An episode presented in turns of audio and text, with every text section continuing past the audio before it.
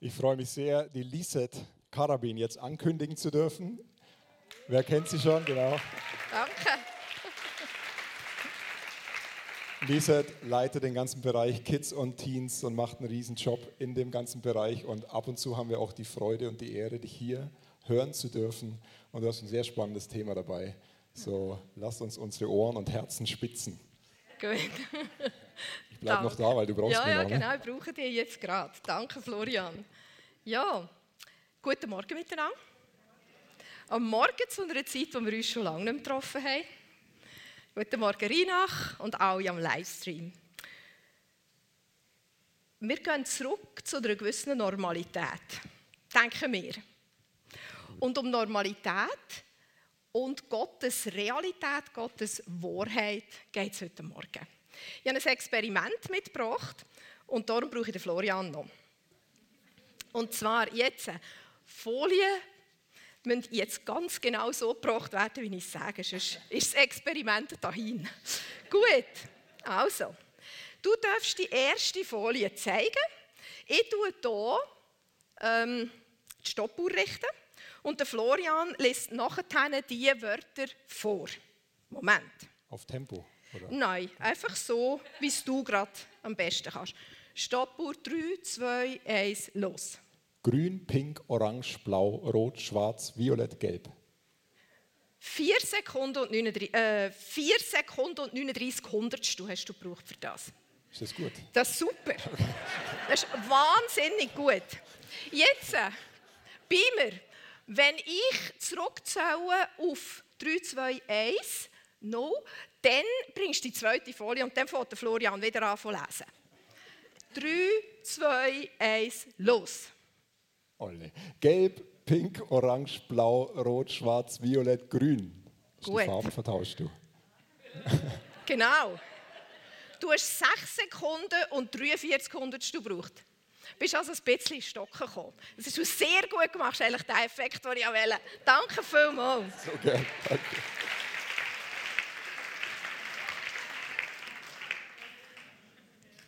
Also, habt ihr es gemerkt? Es gibt eine Erklärung für das. Unser Auge nimmt gleichzeitig wahr zwei Komponenten. Der eine ist Buchstaben, die ein Wortbild ergeben. Gelb zum Beispiel. Aber zur gleichen Zeit nimmt es die andere Komponente noch wahr, nämlich die Farbe. Wenn jetzt die zwei Sachen übereinstimmen, das gelbe Wort ist gelb markiert oder in gelber Schrift, dann funktioniert alles reibungslos. Wenn das aber nicht so ist, wenn der eine Komponent nicht mit dem anderen übereinstimmt, dann kommen wir ins Stocken. Oder sollten ins Stocken kommen. Wir müssen anfangen überlegen auf einmal. Und das finden wir in verschiedenen Geschichten der Bibel auch. Die Leute rund um Jesus herum, auch die Jünger, sind hin und wieder ins Stocken geraten, weil die Realität vom Zeitgeist, den sie hatten, das, was sie für völlig normal angeschaut haben und was für sie einfach selbstverständlich, alltäglich logisch war, nicht mit dem übereingestimmt hat, wie Jesus das Königreich verstanden hat. Ich mache ein Beispiel. Ehebrecherin. Die Leute sind gekommen und haben gesagt, hey, eine Sünderin auf frischer Tat ertappt, die müssen wir steinigen. Das war logisch zu dieser Zeit. Klar, selbstverständlich. Und Jesus kommt und sagt, Steine werfen soll der, der Gnade nicht braucht. Liebe Frau, gang und sündige nicht mehr. Hat Leute in Stocken gebracht. Ein zweites Beispiel. Der blind geborene Mann ist blind geboren worden. Und zu dieser Zeit ist Mainstream-Denken völlig normal und logisch. Irgendeinen ist die schuld. Entweder haben ihm seine Eltern gesündigt oder er selber oder irgendein Verschulden gibt es für diese Blindheit. Und sie haben Jesus gefragt, wer ist denn die schuld? Sind die Eltern die schuld oder ist er selber die schuld? Und was sagt Jesus? Er sagt, an ihm soll Gottes Werk offenbar werden. Und er hat ihn geheilt. Das ist Gottes Realität. Vieles, was uns in unserer Zeit und in unserem Alltag sonnenklar erscheint, stimmt aber nicht überein mit dem, wie das Königreich von Gott funktioniert und was das Herz und, und, und ja, das Herz von Jesus ist und so wie sie das Königreich, wie er sich das denkt. Es sollte uns ins Nachdenken bringen. Unsere Ansichten, was wir für normal finden, das ist immer ein ständiger Wandel. Ich mache ein Beispiel, das uns das vielleicht ein bisschen vor Augen führt. Oder? Wenn einer aus unserer Zeit zurückgeht in eine Zeit vor 80 Jahren, rund ums Ende des Zweiten Weltkriegs, und dort auf Arbeitssuche wäre, und dann würde er sagen, lieber Arbeitgeber, mir ist ein Work-Life-Balance sehr wichtig. Und ich brauche Zeit für meine Selbstoptimierung. Und so individuelle Arbeitszeiten, daheim, Homeoffice und so, das ist mir halt schon wichtig. Da würde niemand Verständnis haben. Das Denken von dieser Zeit war so anders. Die Werte und, und was wichtig ist zu dieser Zeit war so anders. Man hat vielleicht gedacht, das ist ein fauler Keib. Ich weiß nicht, wie man das hat bewertet, aber auf jeden Fall, da wärst du nicht in, eine, in ein Setting hineingekommen, wo das gut aufgenommen oder verstanden worden wäre. Wir Menschen passen also unser Denken permanent an. Ungefähr jede Generation hat wieder neue Werte und andere Ideale und Kernwerte und so weiter. Gut zu wissen, dass Gott immer der gleich bleibt. Wir haben es gesungen. Er ist immer gut. Er ändert sich nie. In alle Ewigkeit. Von Ewigkeit bis in alle Ewigkeit. Er ist immer der gleiche. Er hat nur gute Absichten. Er hat nur gute Konzepte. Er hat nur gute Pläne. Er ist durch und durch gut. Und er sagt, ich bin der, wo ich bin. Du kannst dich auf das verlassen. Ich ändere mich nie. Gott sei Dank ist Gott so. Jetzt aber, weil wir uns über den Lauf, über die Zeit immer geändert haben, kommen wir noch in Stocken, wenn wir merken, oder merken wir überhaupt, dass uns, das, was für uns normal ist, hin und vorne nicht mit dem übereinstimmt, was das Königreich von Gott meint. Das beschäftigt mich. Und ich frage mich auch, wie kann ich, wie kann ich sicherstellen, dass ich so am Herz von Jesus bin, dass ich in Stocken gerate, wenn mir der Zeitgeist etwas anderes sagt, als was Jesus würde sagen. Oder ist es so, dass ich denke, nur weil alle Leute das für richtig finden, muss das wahrscheinlich schon richtig sein? Und ich grabe gar nicht nach den guten Absichten von Gott. In zwei Wochen sind wir bereits im Sommerlager. Mit über 90 Leuten. Ich freue mich. Das ist ein Highlight vom Jahr und ich freue mich extrem. Und wir tauchen dort ein, weil mich das so beschäftigt, tauchen wir dort ein in die Bergpredigt. Die findet ihr in Matthäus Kapitel 6. Dort breitet Jesus seine Gedanken aus über das Königreich von Gott. So wie er weiß, spürt, so wie er es versteht, so breitet er es aus und redet über das. Nicht mein Wille soll geschehen, sondern der vom Vater im Himmel. Kommt hier der von der anderen vielleicht schon ein bisschen stocken. Glücklich ist der, der gibt. Schätze sammelt man im Fall, indem man gibt. Du musst nicht nach Einfluss kämpfen. Du bist Salz und Licht. Jüngerschaft ist ein lebenslänglicher Prozess. Ich will, dass du dein Leben stabil baust. Darum bau bitte nicht auf Sand, sondern auf einen Fels. Auch wenn du Nacht um zwei deine Traumschuhe kannst bestellen und sie am nächsten Tag geliefert bekommst. mein Königreich funktioniert nicht so. Ich will das Leben standhaft gebaut werden. Und das dauert. Das braucht Zeit. Das sind alles Realitäten und Wahrheiten aus dem Königreich von Gott, wo nicht unbedingt mit der anderen Komponente von unserem Zeitgeist gerade auf den ersten Anhieb übereinstimmen. Wir werden am 8. August aus dieser Woche erzählen. Ich habe das Gefühl, unser Denken ist dann ein bisschen auf den Kopf gestellt worden und ihr werdet von dem erfahren. Heute habe ich eine Geschichte mitgebracht. Die passiert unmittelbar vor dem allerwichtigsten und grössten Ereignis der Menschheitsgeschichte und der Weltgeschichte. Am grünen Donnerstag zu oben. Ich lese euch die vor. Ich habe Folien mitgebracht, für die, die die Bibel vielleicht nicht mitgenommen haben. Das Passafest stand nun unmittelbar bevor. Jesus wusste, dass für ihn die Zeit gekommen war, diese Welt zu verlassen und zum Vater zu gehen. Darum gab er denen, die in der Welt zu ihm gehörten und die er immer geliebt hatte, jetzt den vollkommensten Beweis seiner Liebe. Er war mit seinen Jüngern beim Abendessen, stand vom Tisch auf, zog sein Obergewand aus und band sich ein leinenes Tuch um. Dann goss er Wasser in eine Wasserschüssel, begann den Jüngern die Füße zu waschen und mit dem Tuch abzutrocknen, das er sich umgebunden hatte. Simon Petrus jedoch wehrte sich, als die Reihe an ihn kam. Herr, du willst mir die Füße waschen, sagte er. Jesus gab ihm zur Antwort, was ich tue, verstehst du jetzt nicht, aber später wirst du es begreifen. Nie und nimmer wirst du mir die Füße, erklärt Petrus. Jesus entgegnete, wenn ich sie dir nicht wasche, hast du keine Gemeinschaft mit mir. Da rief Simon Petrus, Herr, dann wasche mir nicht nur die Füße, wasche mir auch die Hände und den Kopf. Jesus erwiderte, wer ein Bad genommen hat, ist ganz rein.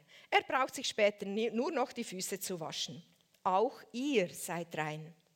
Nachdem Jesus seinen Jüngern die Füße gewaschen hatte, zog er sein Obergewand wieder an und kehrte an seinen Platz am Tisch zurück.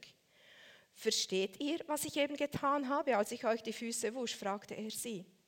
Ihr nennt mich Meister und Herr und das mit Recht, denn ich bin es. Wenn nun ich, der Herr und der Meister, euch die Füße gewaschen habe, sollte auch ihr einander die Füße waschen. Ich habe euch ein Beispiel gegeben, damit auch ihr so handelt, wie ich an euch gehandelt habe. Denkt daran, ein Diener ist nicht größer als sein Herr und ein Bote ist nicht größer als der, der ihn sendet. Ihr wisst das jetzt alles. Glücklich seid ihr zu nennen, wenn ihr auch danach handelt.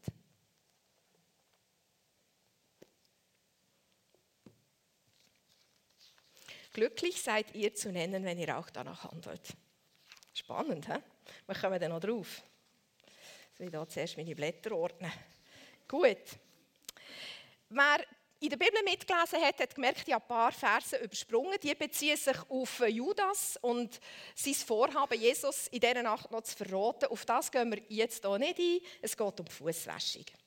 Im Vers 1 finden wir, warum Jesus das macht.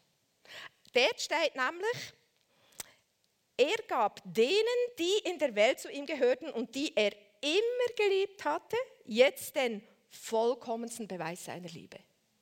In der Passion Translation steht es noch bisschen stärker. Da hat mich richtig erfasst. Es steht, er sehnte sich danach, das volle Maß seiner Liebe zu zeigen. Ein größeres Maß geht es nicht. Das ist das größte Maß. Das volle Maß.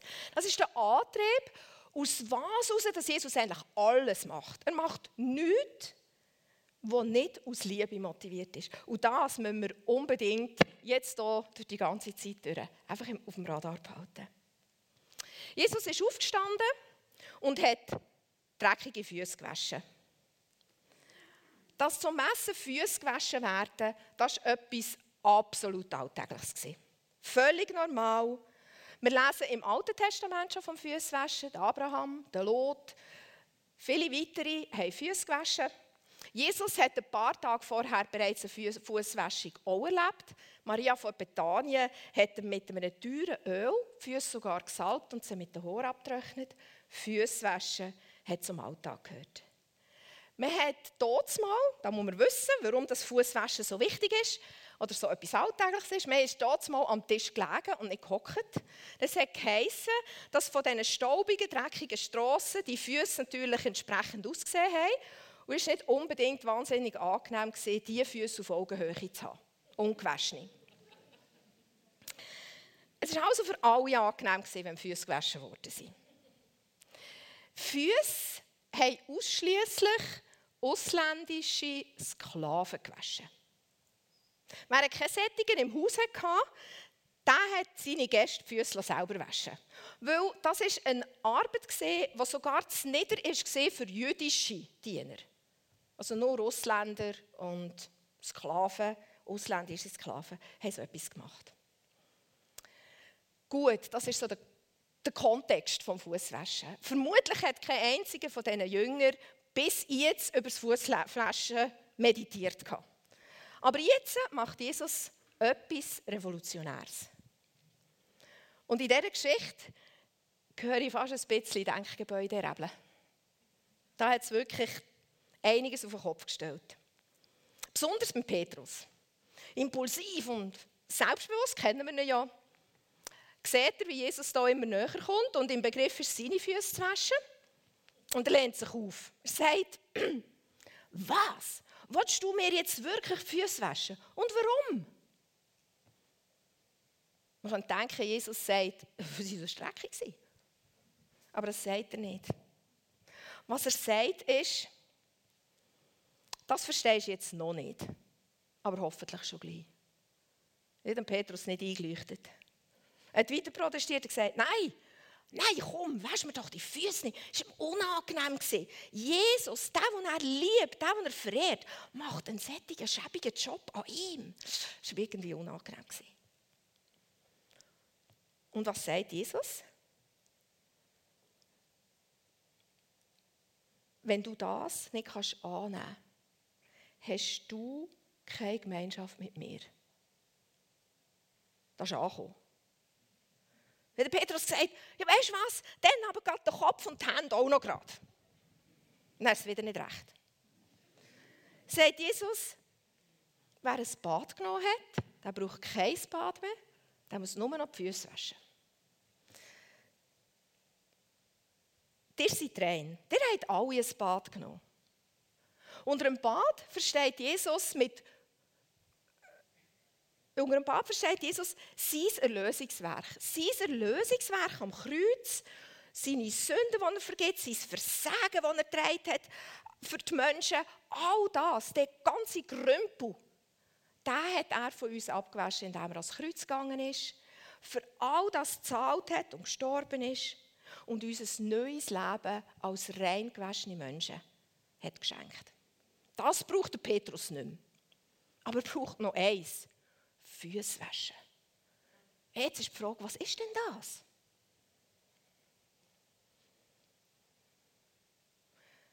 Es spielt Jesus übrigens auch keine Rolle, ob er schon am Kreuz ist oder erst am nächsten Tag dran wird gehen. Das Erlösungswerk, das hat bereits gegolten, auch für Petrus.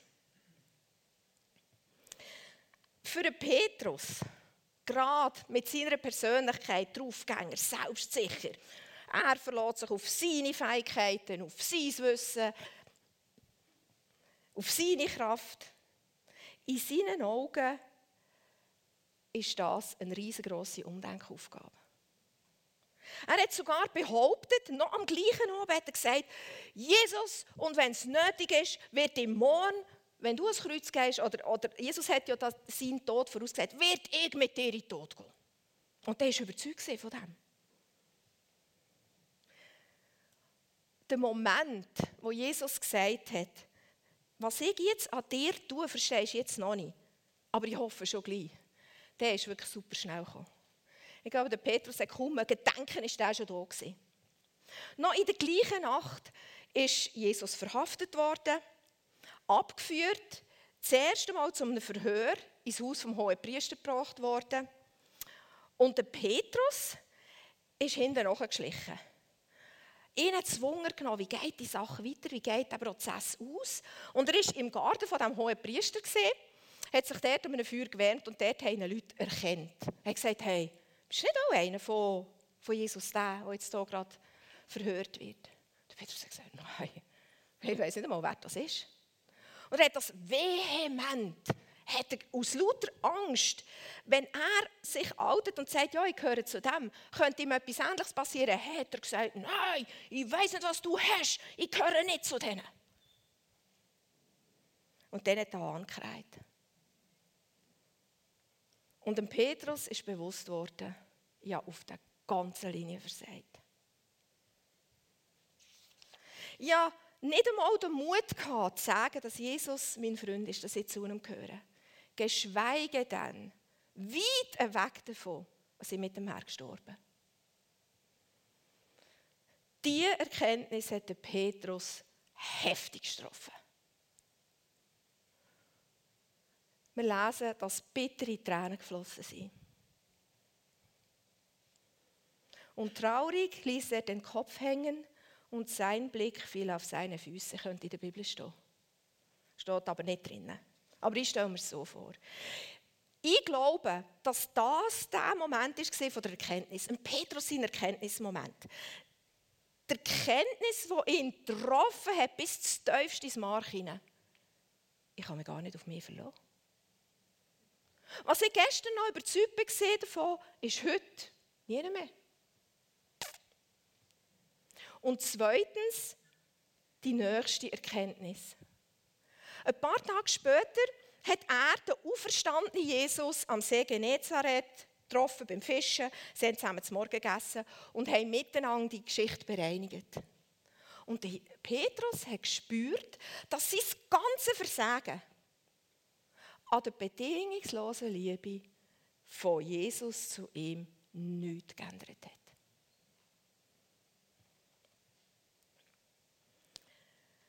Das ist ein Schlüsselmoment im Leben von Petrus.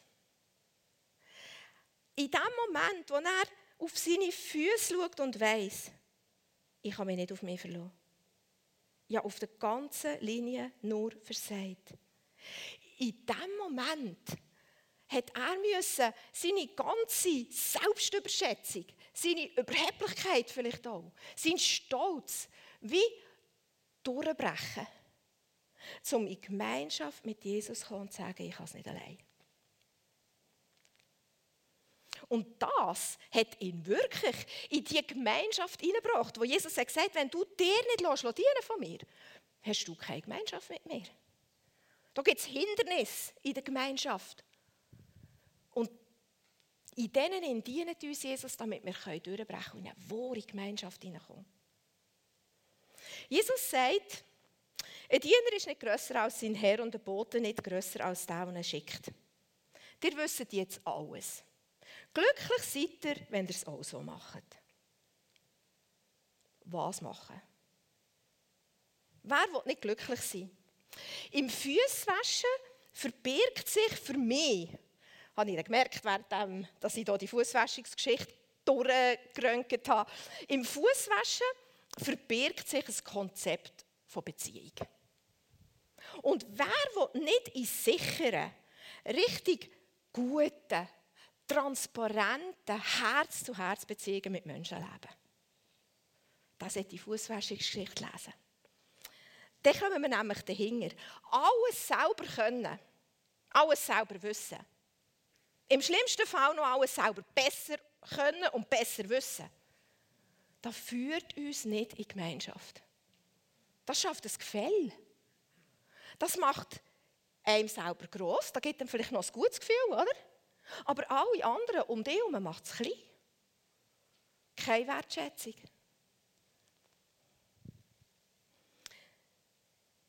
Ich habe gemerkt, das sieht für mich aus wie ein Puzzle. Wie so ein Zusammensetzchen. Jeder Mensch der hat Stärken, Begabungen, der kann etwas. Und jeder Mensch kann auch Sachen nicht. Die kann dafür ein anderer. Und wenn wir einander ergänzen, jeder das kann machen, wo er stark ist drin und gut kann, dann haben wir am Schluss ein komplettes Bild. Du kannst vielleicht die Folie zeigen. Genau. Das ist die Welt. Wenn du an deinem Platz mit deinen Stärken operierst, ist die Welt in Ordnung. Wenn wir können sagen Dort, wo meine Stärken aufhören, dort lasse ich den anderen stark sein. Dann ist das Puzzle komplett. Wenn wir aber das Gefühl haben, ähm, wir geben unsere Stärken und unsere Begabungen gar nicht rein, dann fehlt ein Teil. Das kannst du vielleicht auch zeigen. Der fehlt recht prominent und es spielt eigentlich keine Rolle, an welchem Platz auf dieser Welt dass das Teil fehlt. Es fehlt eins. Es ist ein Case-Teil, ist wichtiger als das andere. Wenn eins fehlt, hat es eine Lücke. Und dann können wir so tun, wie wenn wir alles selber könnten. Das ist jetzt das Dritte. Wir können so tun, wie wenn wir, wie wenn wir das alles selber könnten und das bringt uns in Stress, aber aussehen tut es nicht besser. Wir haben es einfach ein bisschen kaschiert, aber es hat trotzdem Löcher. Noch mehr als vorher. Spürst du die Entspannung, die das bringt, wenn man sagen kann, in dem bin ich stark und in dem bist du stark. Und wir ergänzen einander und wir werten nicht. Wir sagen nicht, du bist Diener und du bist Herr. Der Herr ist besser als der Diener. Wir sagen auch nicht, du bist der, der sendet und du bist der Sender. Äh, du bist besser als der. Es braucht beide. Und nur wenn man beide in der vollen Größe operieren dann sind wir in, in echten Beziehungen auf Augenhöhe. Das ist ein Konzept. Und ich glaube, Jesus hat das mit der Fußwäschung uns wollen, ähm, veranschaulichen.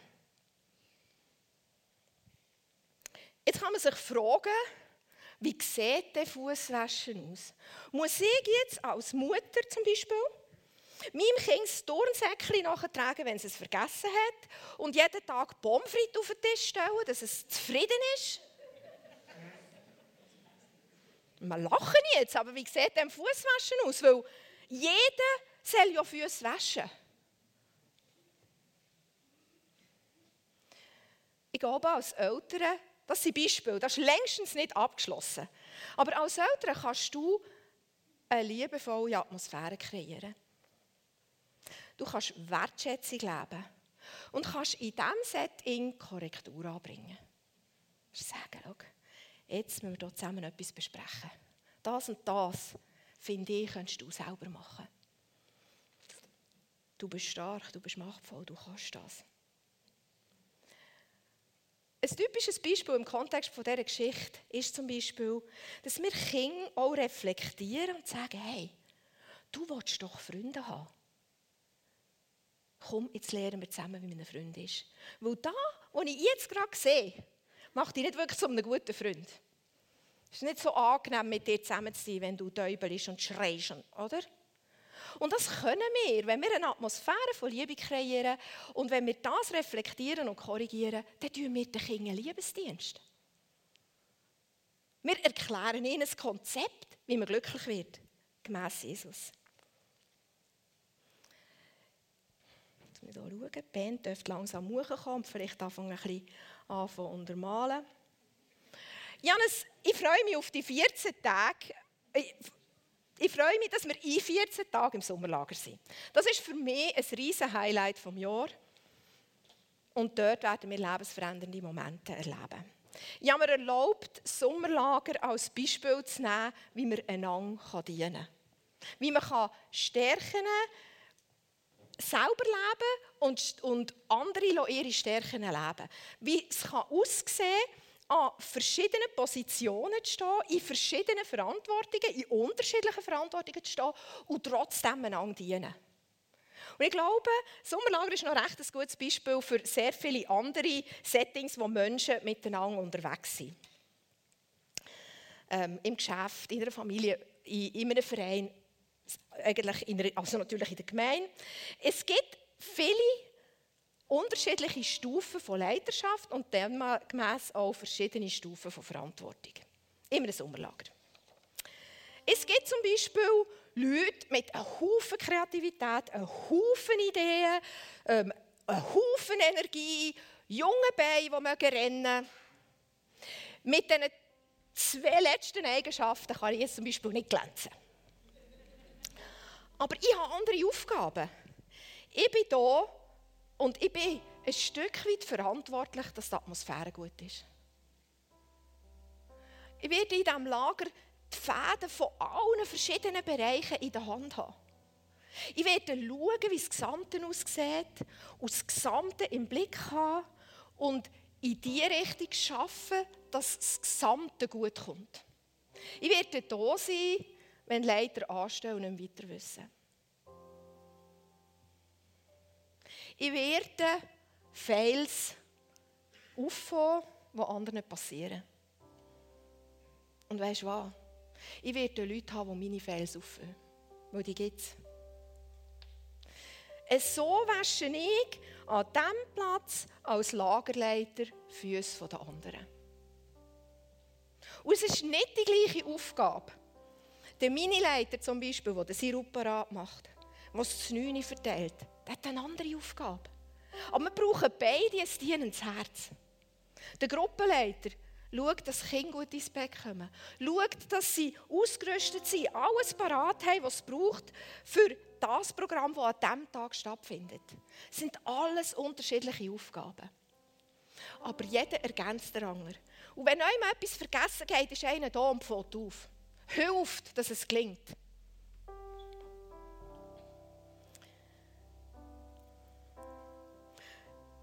Nie so wie in dieser Woche, wo wir so aufeinander angewiesen sind, wo jeder irgendwo ans Limit kommt.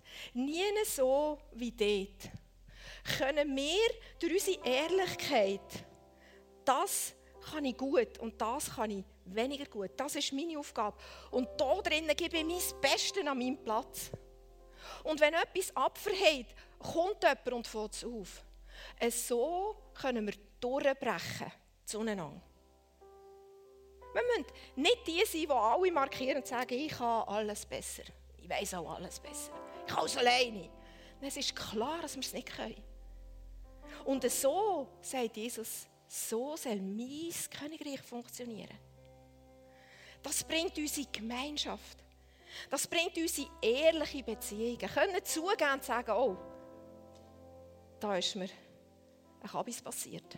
Oder sagen, oh, da kann ich nicht so gut. Kannst du? Das ist Stärke. So funktioniert sein Königreich. Und etwas ist mir mega wichtig. Es ist eine so eine super simple Aufgabe, dass sie fast simpel erscheint, aber du glaubst nicht, wie mega das, das ein anderer Füße ist. Wenn jeder sich am Morgen beim Aufstehen entscheidet, eine gute Laune zu haben, dann ist eigentlich schon dienen, an allen. Und das ist jetzt wirklich einfach und das kann jetzt wirklich jeder. Also, wenn du dir überlegst, was kann ich denn machen, fang dort an. Weil das ist das Einfachste, was du tun kannst. Und das kann jeder.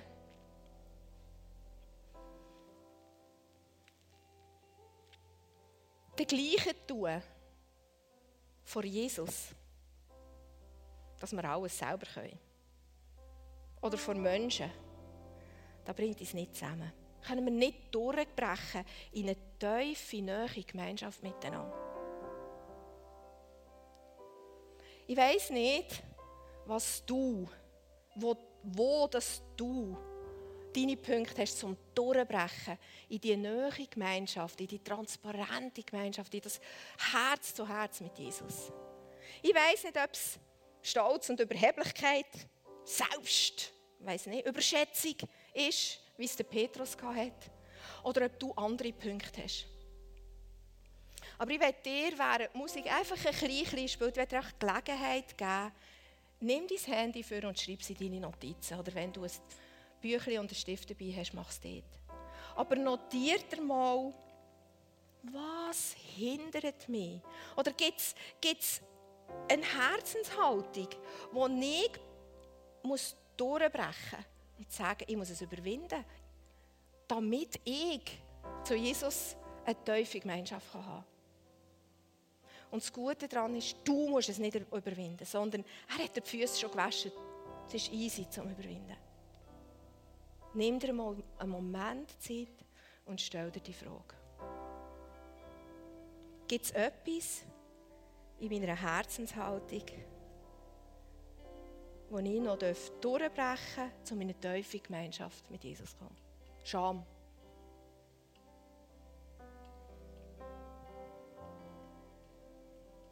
Zum Beispiel.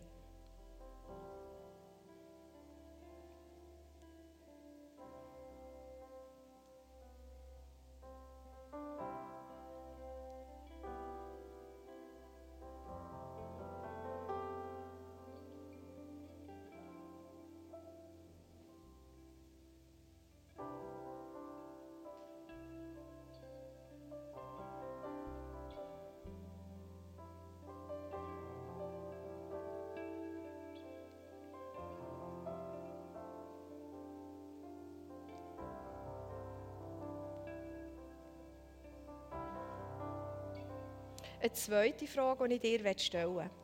Bei der ersten, bleib dran. Gang weiter in deinen Gedanken daheim noch. Die zweite Frage, die ich dir stellen will, ist, wie kann ich an dem Platz, wo ich bin, in der Gemeinde, in der Familie, am Arbeitsplatz, in der Schule, wo immer ich bin, wie kann ich dort Füße waschen? Was ist mein Beitrag, damit es gelingt? Schreib das auf. Nimm das mit in deine Gebete, jeden Morgen.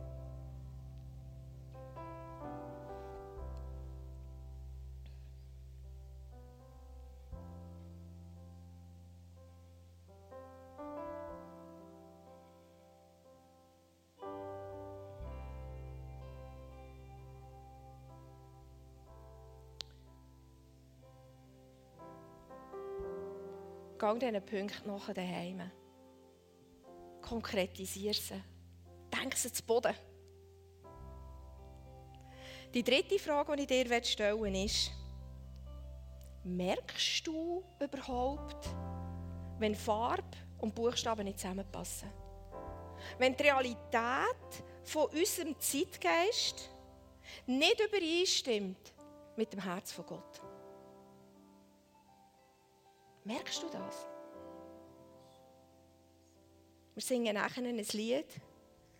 Während diesem Lied dann darfst du einfach den Heiligen Geist einladen, dass er es dir in Zukunft zeigt. Die in Stocken bringt. Die lässt stolpern, wenn du ihm begegnest. Frag dich, wie viel Zeit verbringe mit den Gedanken von Jesus und wie viel Zeit verbringe mit den Gedanken der Welt. Vielleicht kannst du dort etwas optimieren.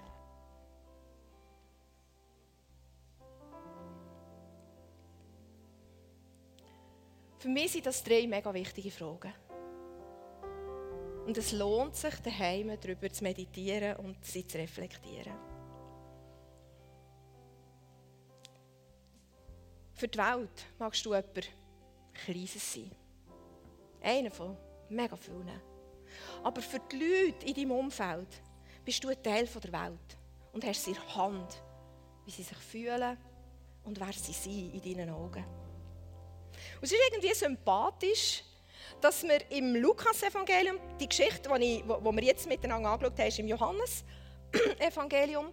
Ähm, Im Lukas-Evangelium, nur der Lukas schreibt von dem, ähm, sehen wir, dass ein paar, also vielleicht zwei Stunden später, ich weiß es nicht, aber auf jeden Fall kurz darüber, aber die Jünger einen grossen Streit hatten. Und der Streit ist darum gegangen, wer ist der Größte im Königreich.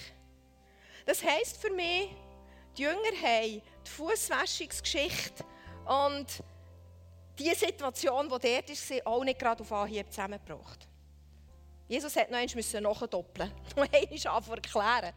Und er erklärt es auch dir, gern, x und x und x Mal und immer wieder und jeden Tag. Vergiss die drei Fragen nicht und nimm dir sie zu Herzen, gang drüber. Weil es steht, das ist das Rezept, um wirklich ein ein tiefes Glück können empfinden So funktioniert sein Königreich. Wir gehen jetzt in den Song. Holy Spirit, wir laden den Heiligen Geist ein, dass er sein Werk in uns tut, unser Denken auf den Kopf stellt und uns in den Flow hineinbringt, dass die Realität und die Worte von seinem Königreich mit unserem Denken übereinstimmt.